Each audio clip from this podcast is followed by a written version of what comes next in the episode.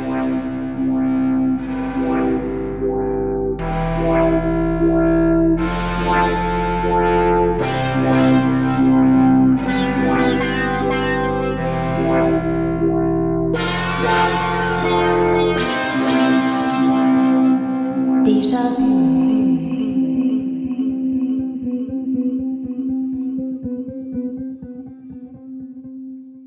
Ja, hallo, Servus und herzlich willkommen zurück beim Déjà-vu Geschichte Podcast.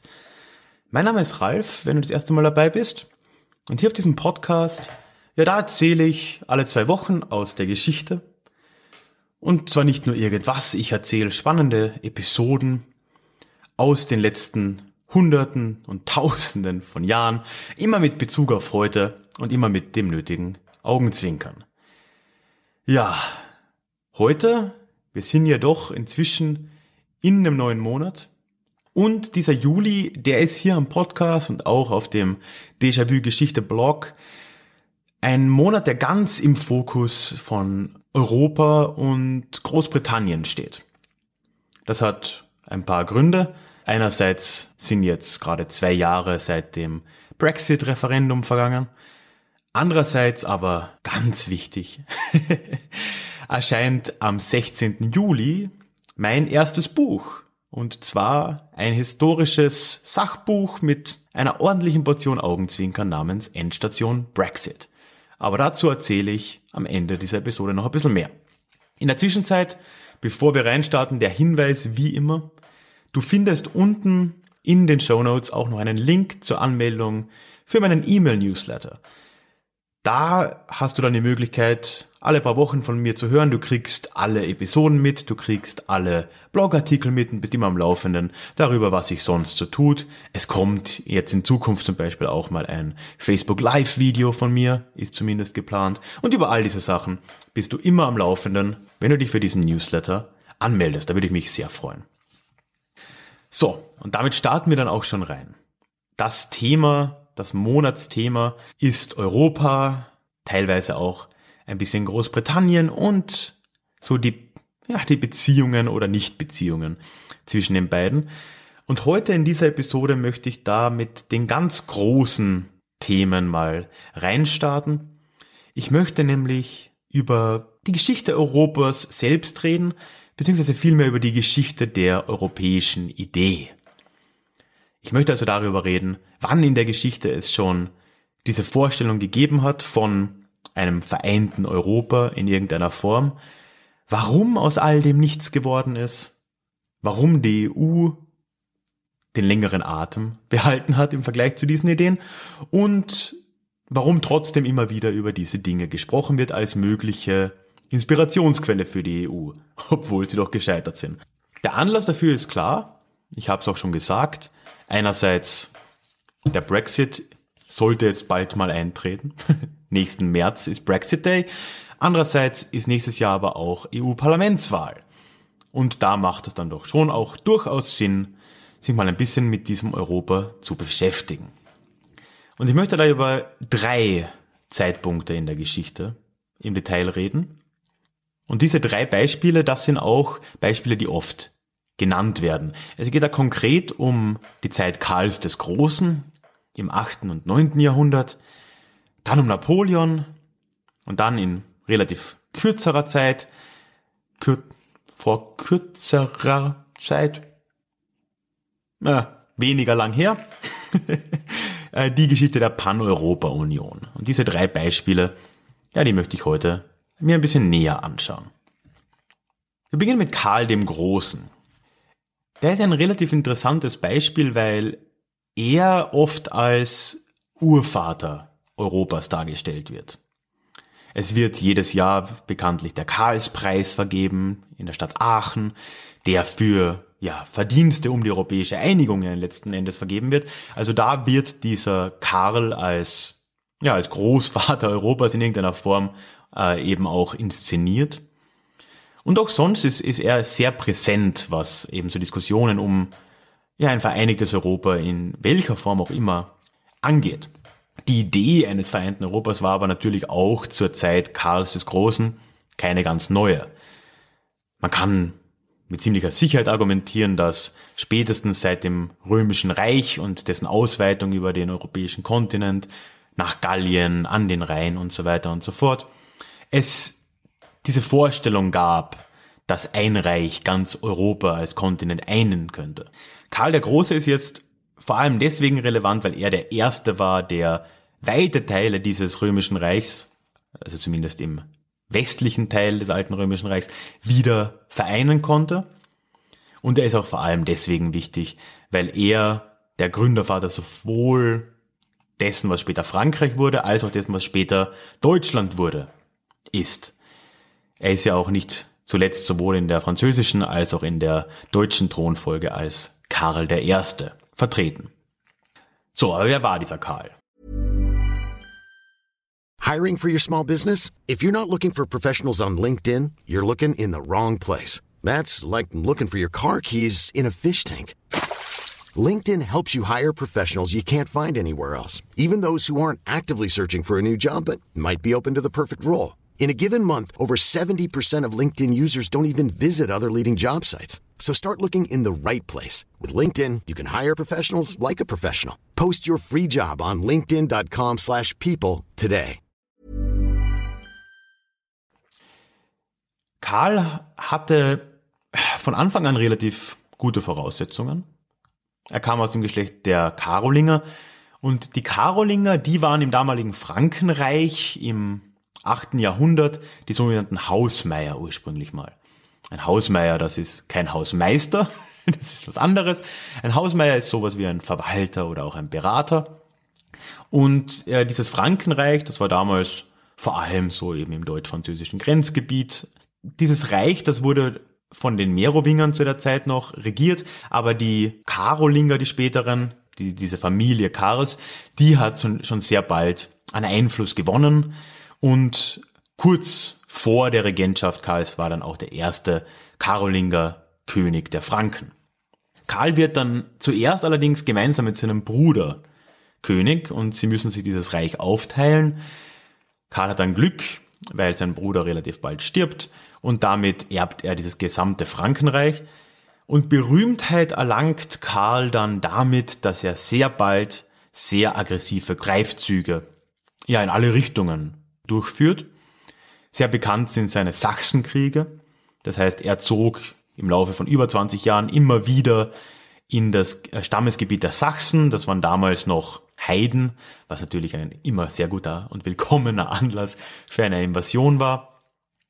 Und ja, konnte letzten Endes dann diese Sachsen auch in sein Reich eingliedern.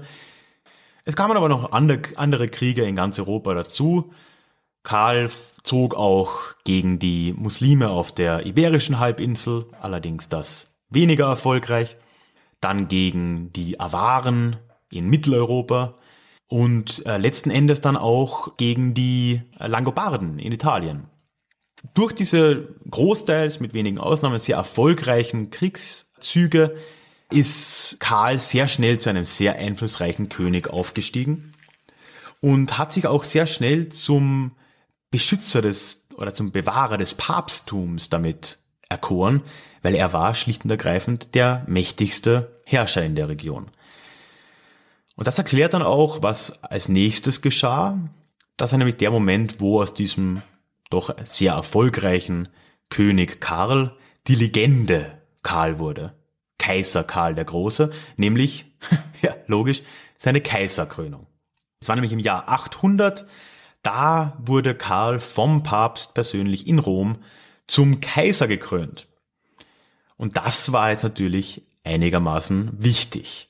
Es gab in Westrom keinen Kaiser seit über 300 Jahren, seit dem Untergang des Weströmischen Reichs. Karl war der Erste und hat damit diese Tradition des Weströmischen Reichs in einer gewissen Form wieder aufflammen lassen. Und aus seiner Kaiserkrone ist ja dann auch später das Heilige Römische Reich Deutsche Nation entstanden, das ja ironischerweise weder heilig noch römisch noch deutsch war, das noch ganze tausend Jahre Bestand haben würde. Die Gründe für diese Kaiserkrönung waren jetzt nicht unbedingt ja, die Erkenntnis des Papstes, dass dieser Karl unbedingt der Nachfolger der römischen Kaiser sein soll, sondern ja, der war halt irgendwie auch auf ihn angewiesen zur Verteidigung Roms. So hat sich das eben dann auch ergeben. Ja, von der Geschichte ausgehend kann man schon ganz gut erkennen, warum Karl der Große eine beliebte Gestalt unter ja, Vertretern der europäischen Idee ist. Es gibt nämlich schon ein paar Elemente in dieser Lebensgeschichte Karls, die sich aus dem heutigen Standpunkt auf Europa bezogen ganz gut zum Erzählen eignen. Einerseits, ich habe es ja schon gesagt, einfach mal die Tatsache, dass er sowohl in der Thronfolge Frankreichs als auch Deutschlands ja als gemeinsamer Urvater angesehen wird, als Karl I. Andererseits natürlich auch rein geografisch, weil er eben diese beiden Reiche ja auch als eines beherrscht hat. Ja, und dann auch einfach die Ausbreitung dieses Reichs Karls des Großen über weite Teile West- und Mitteleuropas, die hat natürlich auch einen, ja, eine Auswirkung darauf, dass er als ein großer Europäer gesehen wird. Aber auch schon zu Lebzeiten wurde Karl Vater Europas genannt. Pater Europae, Ah, also mein Latein war echt schon mal besser. Das war schon zu seinen Lebzeiten üblich, teilweise von Gelehrten ihn so zu nennen, was halt auch daran liegt, dass er eine Gestalt war, die, ja, auf Englisch würde man sagen, larger than life war. Der etwas zustande gebracht hat, was vor ihm wenigen in der Form gelungen ist. Wirklich wahr ist es deswegen nicht. Also wirklich als Vater eines modernen Europas kann man Karl den Großen beim besten Willen nicht nennen. Er war ein Herrscher, dazu ein sehr kriegerischer Herrscher. Es war ja gerade unter den Karolingern oder im Frankenreich generell eine sehr martialische Kultur vorherrschend. Also als König musste man in erster Linie mal Kriege führen können, gut kämpfen können und dann auch viele Kriege führen. Das hat Karl bekanntlich auch gemacht. Und seine Einigung Europas das war ja keine Einigung im heutigen Sinn, das war eine Eroberung. Also das kann für heute natürlich kein Vorbild sein. Ja, und dann natürlich, zuletzt ist ja auch Karl der Große mit diesem Reich gescheitert. Das muss man ja dann auch noch sehen. Das karolingische Frankenreich, das ist zerfallen. Es kam dann zur, zur Erbteilung im Vertrag von Verdun später und damit entstanden ja die zwei großen Blöcke Kontinentaleuropas, Frankreich und Deutschland die sich bekanntlich über die nächsten tausend Jahre immer wieder in die Haare gekommen sind, was dann ja in letzter Instanz zu den großen Katastrophen des 20. Jahrhunderts geführt hat. Also eigentlich ist Karl der Große, wenn man sich's von Anfang bis zum Ende durchdenkt, ein ziemlich schlechtes Beispiel und ein ziemlich schlechtes Vorbild für die europäische Einigung unserer Zeit. Großbritannien oder damals, damals noch nicht mal England, also die angelsächsischen Gebiete, die waren auch unter Karl dem Großen schon nicht Teil dieser europäischen Einigung. Es gab allerdings rege Kontakte. Also die Franken, die hatten doch immer wieder mal Botschafter geschickt. Man war in relativ regen Kontakt mit einigen angelsächsischen Königen, vor allem von Merzien zu der Zeit, was für eine kurze Phase da eine vorherrschende Macht war, in den englischen Midlands gelegen. Aber zu dem Zeitpunkt hatte Karl anscheinend nicht die Fähigkeiten, so was jetzt den, die Flotte anging, oder auch nicht das Interesse daran, diese Königreiche einzugliedern in das Frankenreich. Dementsprechend in diesem ersten Beispiel, wenn man so will, der europäischen Einigung, da war England, da war Großbritannien schon mal ein bisschen außen vor. Das ändert sich auch in den nächsten tausend Jahren nicht grundsätzlich. Aber wir machen jetzt wirklich einen Riesensprung. Wir springen nämlich vom Beginn des Heiligen Römischen Reichs mit dem ersten Kaiser Karl direkt zum Ende des Heiligen Römischen Reichs mit dem letzten Kaiser Franz und zwar in die Zeit Napoleons. Weil Napoleon, das war natürlich der Herrscher, der als nächstes wirklich, wirklich nahe dran kam, diesen europäischen Kontinent unter seiner Ägide zu einen. Das geht so weit, dass heute noch Napoleon gerne mal ja, bedient wird, wenn es um europäische Argumente geht. Er wird nicht so sehr als Vater Europas gesehen. Dazu ist das Bild dann vielleicht doch ein bisschen zu kritisch. Aber zum Beispiel wurde er in England wieder genannt oder in Großbritannien 2016 vor dem Referendum. Da hat Boris Johnson zum Beispiel über Napoleon gesprochen hat ihn da übrigens eleganterweise in einen Atemzug mit Hitler genannt und hat gesagt, dass die sich ewig weiter integrierende und weiter wachsende EU letzten Endes nichts anderes ist als dieses Reich Napoleons oder Hitlers, also eine europäische Supermacht, die Großbritannien unterjochen will. Also man sieht, Napoleon ist schon als Thema immer noch präsent. Warum spielt Napoleon eine relativ große Rolle, wenn man über eine europäische Einigung redet? Ja, einerseits hat das schon damit zu tun, dass er sich selbst auch gewissermaßen in einer Reihe sah mit Leuten wie Karl dem Großen oder mit den römischen Kaisern. Er hat sich ja auch nicht zufällig zum Kaiser Frankreichs krönen lassen. Es war 1804, da hat sich Napoleon den Papst persönlich nach Paris bestellen lassen, hat sogar einige Reliquien aus Aachen holen lassen, Angeblich wollte er sich sogar eine Zeit lang in Aachen selbst krönen lassen, um den Bezug zu Karl dem Großen, dessen ja, Herrschaftssitz es mehr oder weniger ja war, äh, noch zu stärken. Das hat er dann eben nicht gemacht. Ja, und obwohl er sich dann selbst die Krone aufgesetzt hat, so viel Ego muss schon noch sein, die Tatsache, dass der Papst da war und der Papst damit ja zumindest gezwungenermaßen auch einverstanden war, das zeigt schon, dass da eine gewisse Kontinuität da war oder dass zumindest Napoleon diese Kontinuität wichtig war. Viel wichtiger für die europäische Einigung allerdings ist natürlich das, was Napoleon dann auf seinen Feldzügen am ganzen Kontinent gemacht hat. Denn er hat ja nicht nur überall meist sehr erfolgreich gegen die Koalition gegen ihn gekämpft, sondern er hat auch in allen Ländern, in denen er dann da Fuß gefasst hat, entweder Allianzen geschlossen mit verschiedenen Herzogtümern und Königreichen. Bayern ist da so ein Beispiel. Oder hat auch ganz neue Königreiche geschaffen, wie zum Beispiel in Italien oder auch in Illyrien. Und überall, wo er da hinkam, hat er sein Verständnis eines modernen europäischen Staats ja mitgebracht. Also berühmterweise natürlich der Code Civil, ein, ein, ein revolutionäres Rechtsverständnis aus, aus Frankreich, das er da exportiert hat aber auch viele andere Sachen. Seine Ideen für Europa waren ja doch in vielerlei Hinsicht relativ fortschrittlich. Napoleon wollte natürlich die Säkularisation vorantreiben, also die, die Kirche und auch den alten Adel entmachten. Er wollte ein einheitliches Recht für ganz Europa. Und ja, letzten Endes hätte er auch einen, einen, einen gemeinsamen Wirtschaftsraum mit einer gemeinsamen Währung, einem gemeinsamen Rechtsraum. All das ist Napoleon ja vorgeschwebt für dieses Europa. Gescheitert ist er natürlich bekanntermaßen an seinem eigenen Größenwahn, auch an der Tatsache, dass er all diese Dinge ja aufzwingen wollte auf dem kriegerischen Weg, ja und am desaströsen Russlandfeldzug. Das ist, glaube ich, ja soweit unumstritten. Jetzt muss man dazu sagen, diese Ideen Napoleons, viele davon ja, hat er selbst dann auch so niedergeschrieben. Allerdings muss man das schon mit ein bisschen Vorsicht genießen. Er hat nämlich nach seiner Festsetzung auf St. Helena, also nach der Niederlage bei, bei Waterloo, hat er niedergeschrieben, dass er eben eine Neuordnung Europas immer zum Ziel hatte, dass das immer schon sein hehres Ziel war.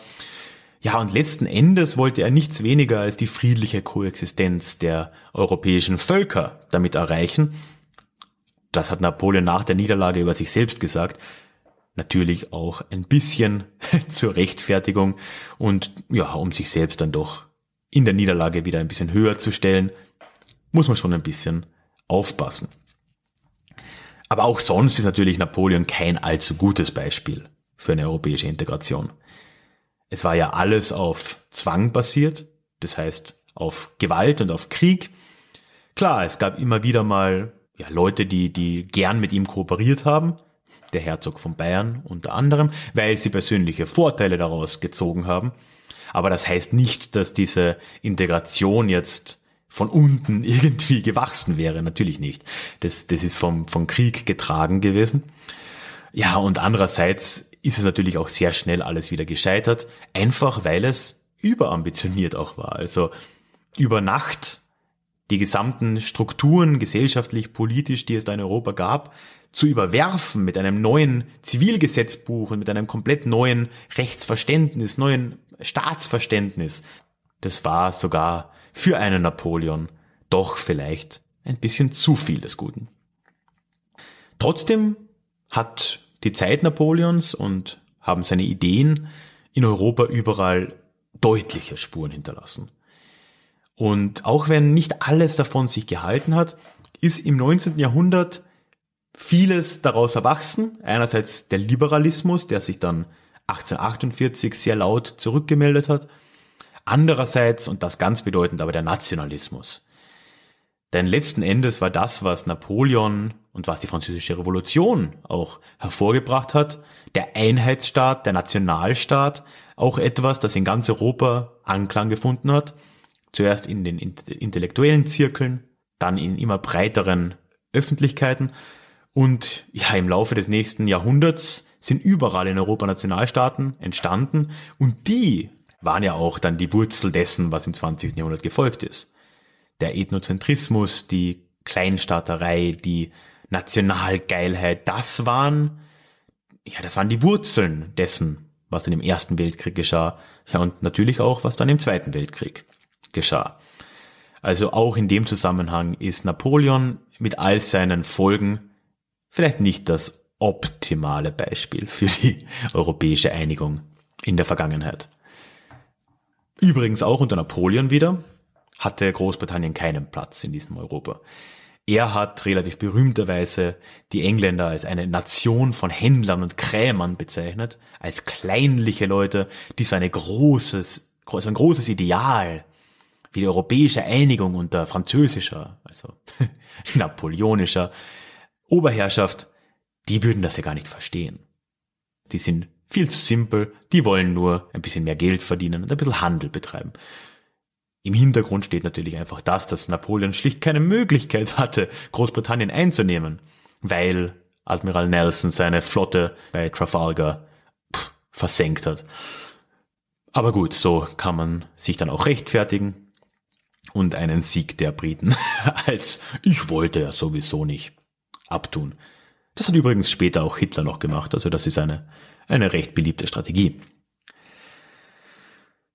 So, jetzt habe ich schon gesagt, eine Folge des napoleonischen Systems in ganz Europa, das war die Gründung von Nationalstaaten, beziehungsweise als erstes die Popularisierung der Idee von Nationalstaaten. Die führten dann wiederum in den Ersten Weltkrieg, davor schon in die Balkankriege, einige Probleme, die man so in den nächsten 100 Jahren hatte. Und nach diesem Ersten Weltkrieg, da kommt dann die erste wirklich moderne Bewegung gegen all das hervor, gegen diesen Krieg, gegen diese Kleinstaaterei, gegen diesen Ethnozentrismus. Und das war die Pan-Europa-Union. Die Pan-Europa-Union ist deswegen recht interessant, weil sie der EU in vielen Dingen recht ähnlich ist, in anderen Dingen ihr aber doch auch entgegensteht. Gegründet wurde sie 1922, also relativ knapp nach dem Ersten Weltkrieg, von Richard Gudenhof Kalergi, einem ja, Abkömmling eines Adelsgeschlechts. Und der hatte ja einige sehr moderne Ideen für Europa nach diesen Kriegen. Er sah die, ja, den, den Tod, die Verheerung, das Leid, das dieser Krieg dem Kontinent zugefügt hat. Und als Lösung schwebte immer eine politische Einigung Europas vor. Er wollte die Grenzen in Europa abbauen, also keine Binnengrenzen, kommt uns ja vielleicht von irgendwo bekannt vor. Und er wollte dann die Bildung eines Staatenbundes anstelle der jetzigen Nationalstaaten, also eine Föderation, wenn man so will.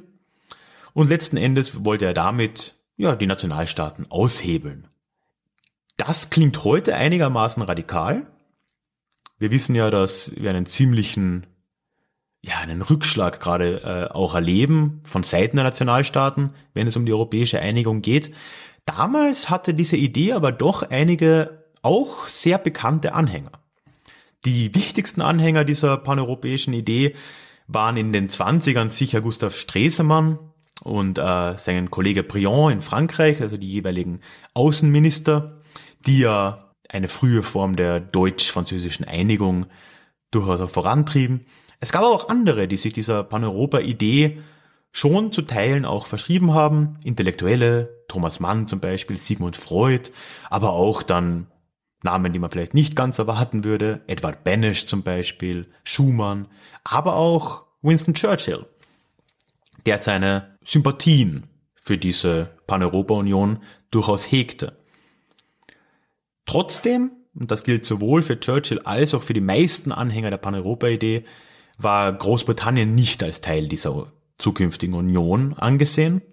Genauso wenig wie die Sowjetunion. Das heißt, man hat definiert, was in dieser Pan-Europa-Union sein sollte, und das waren alle europäischen Staaten am europäischen Festland bis zur Grenze zur Sowjetunion.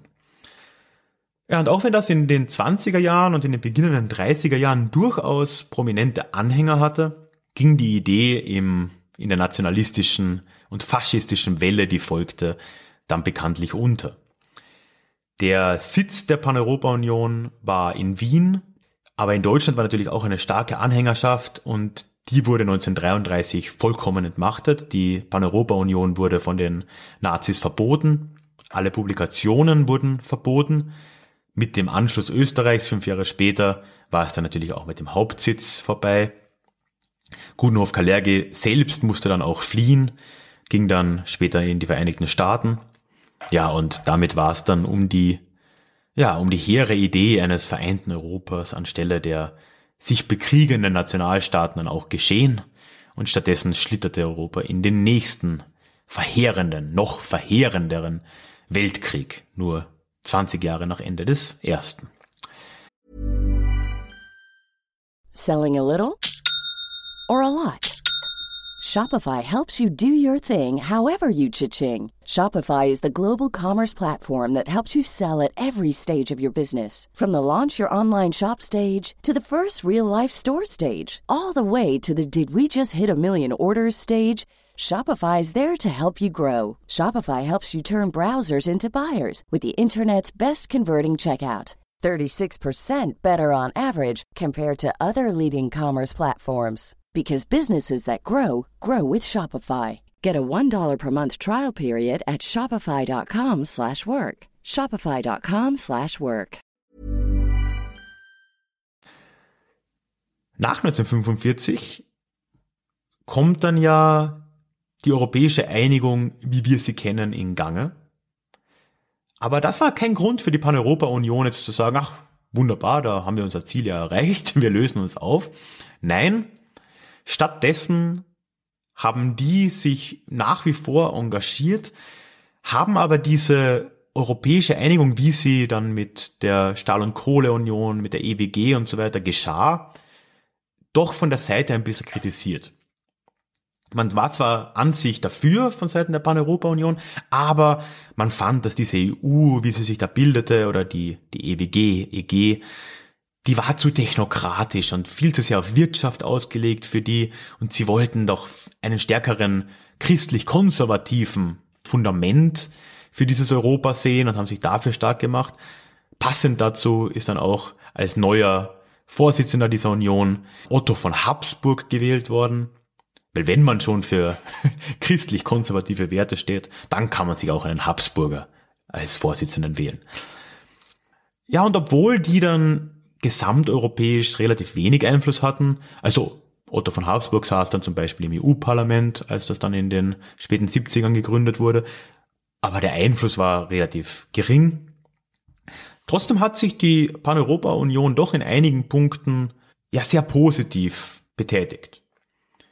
Das trifft in erster Linie jetzt in Bezug auf den Ostblock zu, auf den damaligen, weil bei seiner Herkunft nicht ganz unverständlich für Otto Habsburg dieses Mitteleuropa natürlich eine große Rolle gespielt hat und so hat sich die Pan-Europa-Union zunehmend ja für die Integration des damaligen Ostblocks stark gemacht, hat sich sehr stark gegen den Kommunismus oder wie, wie sagt man wieder, den real existierenden Sozialismus, um meine linken Freunde nicht zu ärgern, äh, eben stark gemacht auch mit äh, Erfolg. Also zum Beispiel 1989 im Sommer, da gab's das Pan-Europa-Picknick an der ungarisch-österreichischen Grenze.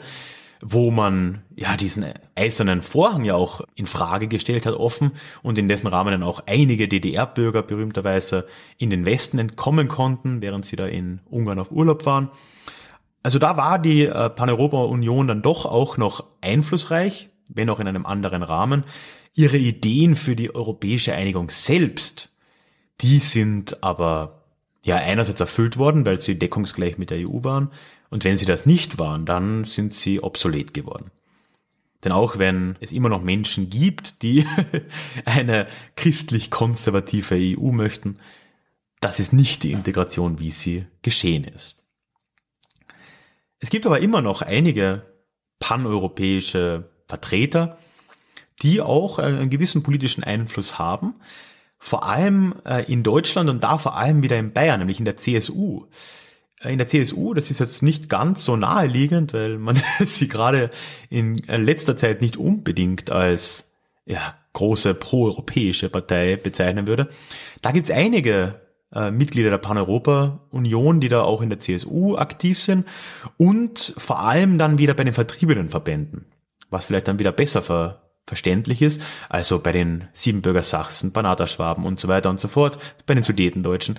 Äh, da ist die Pan-Europa-Union immer noch relativ aktiv und damit eben auch in, in der CSU, weil die ja in den vertriebenen Organisationen generell auch wieder recht stark vertreten ist. Und sogar Franz Josef Strauß persönlich, der große Landesvater Bayerns, der war auch ein Sympathisant der Pan-Europa-Union und hat das auch selbst gesagt. Aber da sehen wir dann, glaube ich, auch schon das Problem, wenn man nach heutigen proeuropäischen Maßstäben denkt, und dann sieht, dass ein Franz Josef Strauß als großer Vertreter der Paneuropa-Idee durchgeht, dann sieht man schon, mit unserem Verständnis von proeuropäisch hat das wahrscheinlich nicht so viel zu tun. Es gibt auch einen Bezug nochmal von der Paneuropa-Union zurück zu sowohl Napoleon als auch Karl den Großen als auch ja, den römischen Kaiser, wenn man so will. Denn bekannterweise wird ja in Aachen der Karlspreis vergeben, seit 1950, glaube ich. Und der erste Preisträger dieses Karlspreis, der war Richard Gudenhofer Kalergi. Das heißt, der Gründer der Pan-Europa-Union hat tatsächlich den ersten Karlspreis für die europäische Einigung bekommen. Und so schließt sich der Kreis ja fast schon magischerweise. Woran ist die Pan-Europa-Union gescheitert oder ist sie gescheitert? Das ist jetzt die Frage. Ich würde ja sagen, gescheitert ist sie an sich nicht. Weil ihre großen Ideale, die ganz große Vorstellung, die man in den 20ern hatte, die wurde von der EU durchgesetzt. Gescheitert ist sie eher dann danach mit ihren Gegenvorschlägen zur EU. Und das liegt, glaube ich, einfach daran, dass die Pan-Europa-Union immer auf Basis von Ideologie und von, von großen Träumen und großen Ideen argumentiert hat. Die EU dagegen hat das gemacht, was Paneuropa immer vorgeworfen hat. Sie war technokratisch und wirtschaftsgelenkt und sie gab den Staaten, die an ihr teilnehmen, ein Eigeninteresse, diese Integration weiterzuführen. Und das war es dann, glaube ich, ja auch genau die, das war genau der Grund, warum die EU letzten Endes erfolgreicher war und sich in der Form, wie wir sie heute kennen, durchgesetzt hat. Ob das heute noch wahr ist, diese Integrationsmacht der EU, ja gut, darüber, darüber lässt sich dann schon streiten. So, was lernen wir jetzt aus diesen drei Beispielen aus der Geschichte, aus diesen drei möglichen Vorbildern für die europäische Einigung? Ich denke, einerseits kann man daraus mal lernen, dass, ja, keines dieser Beispiele jetzt wirklich dafür taugt, heute noch als Vorbild hergenommen zu werden. Entweder sie haben mit der heutigen europäischen Idee einfach nichts zu tun, so wie Karl der Große, auch wenn der Karlspreis und andere Verweise das gern suggerieren. Und was ganz ähnliches kann man ja auch über Napoleon sagen. Oder wie bei der Pan-Europa-Union, weil es einfach eine Alternative gab, die attraktiver war. Also keine dieser drei Ideen hat jetzt wirklich viel Vorbildwirkung für uns.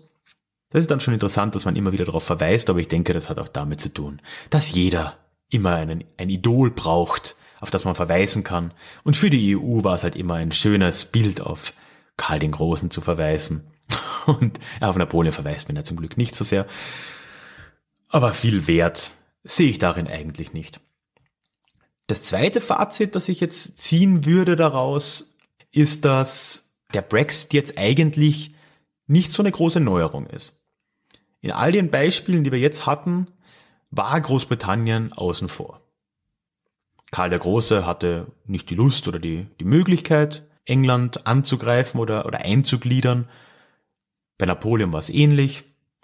Und in der Pan-Europa-Union war man sich auch in weiten Teilen einig, dass Großbritannien nicht Teil dieser Union sein solle. Und auch Churchill, der zwar selbst Sympathien für diese Pan-Europa-Union hatte, hat sich und sein Land da durchaus rausgenommen. Das heißt, aus den vier Szenarien der europäischen Einigung, wenn man die EU dazu nimmt, war Großbritannien nur in einer dabei. Ja, und das haben sie jetzt entschieden wieder zu ändern. Im Großen und Ganzen ist das ja eigentlich gar nicht so eine große Neuerung. Noch mehr dazu, also über England und seine Geschichte mit Europa, das kannst du, und jetzt komme ich auf meine Ankündigung zurück, in meinem neuen Buch erfahren. Ja, ich habe nämlich ein Buch geschrieben. Es nennt sich Endstation Brexit. Es kommt am 16. Juli 2018 raus. Also zwei Wochen nach Erscheinung dieser Episode. Und darin ja, befasse ich mich mal ganz locker mit 2000 Jahren englisch-europäischer Geschichte. Und genauer schaue ich mir da neun Episoden an in dieser Zeit, in denen sich England oder auch Großbritannien und Europa so richtig schön in die Haare gekommen sind nur um sie danach gleich wieder in die Arme zu fallen. Und das alles mache ich, wie gewohnt, mit einer gesunden Portion Augenzwinkern. Du findest unten in den Shownotes auch einen Link zu meiner Website, wo ich alle Infos zu meinem Buch nochmal für dich zusammengefasst habe. Schau dir das gerne mal an, da freue ich mich sehr. Was du auch in den Shownotes findest, ist ein Link zur Website des Europäischen Parlaments, das mich leider nicht für diesen Podcast bezahlt, was eigentlich eine Schande ist. Aber die haben gerade eine Aktion gestartet, um schon mal für die EU-Parlamentswahl nächstes Jahr vorzubereiten und vielleicht mal sicherzustellen, dass wir mehr als 50 Prozent Wahlbeteiligung haben. Denn ich glaube, in der Episode jetzt ist doch klar geworden, wir haben keine gute Alternative zur EU, hatten wir in der Geschichte noch nie. Die EU ist die beste Alternative, die wir hatten. Und es ist wichtig, ja, die auch demokratisch zu steuern. Und deswegen hat das EU-Parlament eine Aktion gestartet. Da kann man sich eintragen und kriegt dann immer wieder mal Informationen, ja, wie man sich einbringen kann in der Zukunft. Links, die man mit seinen Freunden teilen kann und so weiter und so fort. Ist einfach eine gute Aktion, ein bisschen das Wort rauszubringen, dass nächstes Jahr eine Wahl stattfindet und dass man doch bitte wählen gehen sollte. Also klickt da auch gerne mal rauf und hol dir da die Infos. Ich finde, das ist eine tolle Aktion und das sollte man auch unterstützen. Ja, zu guter Letzt kannst du mir natürlich auch immer noch Feedback geben. Da freue ich mich sehr darüber. Am besten geht das per E-Mail unter feedback at deja-vue-geschichte.de. Das ist die feedback at deja, D-E-J-A, minus vue, V-U, minus geschichte.de. Da kannst du mir über ja, zu dieser Episode, zu jeder anderen Episode gerne Feedback geben oder auch Themenvorschläge für die Zukunft, was du spannend fändest, generelle Fragen zu allem, zu meinem Buch, was dich interessiert. Schreib mir gerne eine E-Mail, ich antworte auf alle Fälle. Ich habe es auch am Anfang schon mal gesagt, es gibt noch den Link zu meinem E-Mail-Newsletter unten. Auch da alle Infos auf meiner Website, klick da gerne mal drauf. Und zu guter Letzt, wenn du all das nicht möchtest, wenn du nicht auf die Europäische Parlamentsseite willst, wenn du mein Buch nicht lesen willst, wenn du auf keinen Fall meinen Newsletter haben willst und mir schon gar nicht eine E-Mail schreiben willst, aber diesen Podcast auf iTunes hörst, dann kannst du mir trotzdem helfen und diesen Podcast bewerten. Das ist doch nicht zu viel verlangt und würde mir sehr helfen. Ich wäre sehr dankbar. Ansonsten hören wir uns in zwei Wochen wieder hier. Nächste Woche gibt es auch einen Blogartikel von mir auf meiner Website. Ich freue mich, wenn du da wieder dabei bist. Und bis dahin, mach's gut, ne? Tschüss.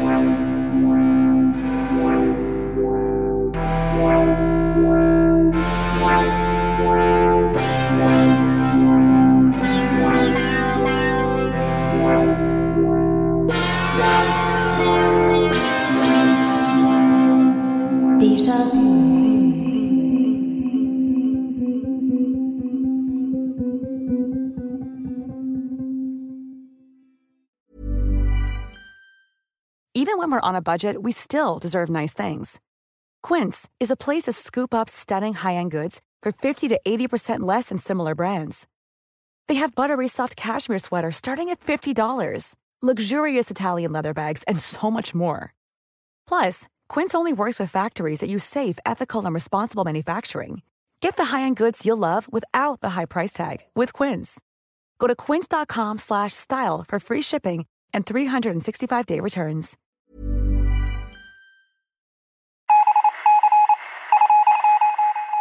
Möchtest du dich noch mehr mit Geschichte beschäftigen?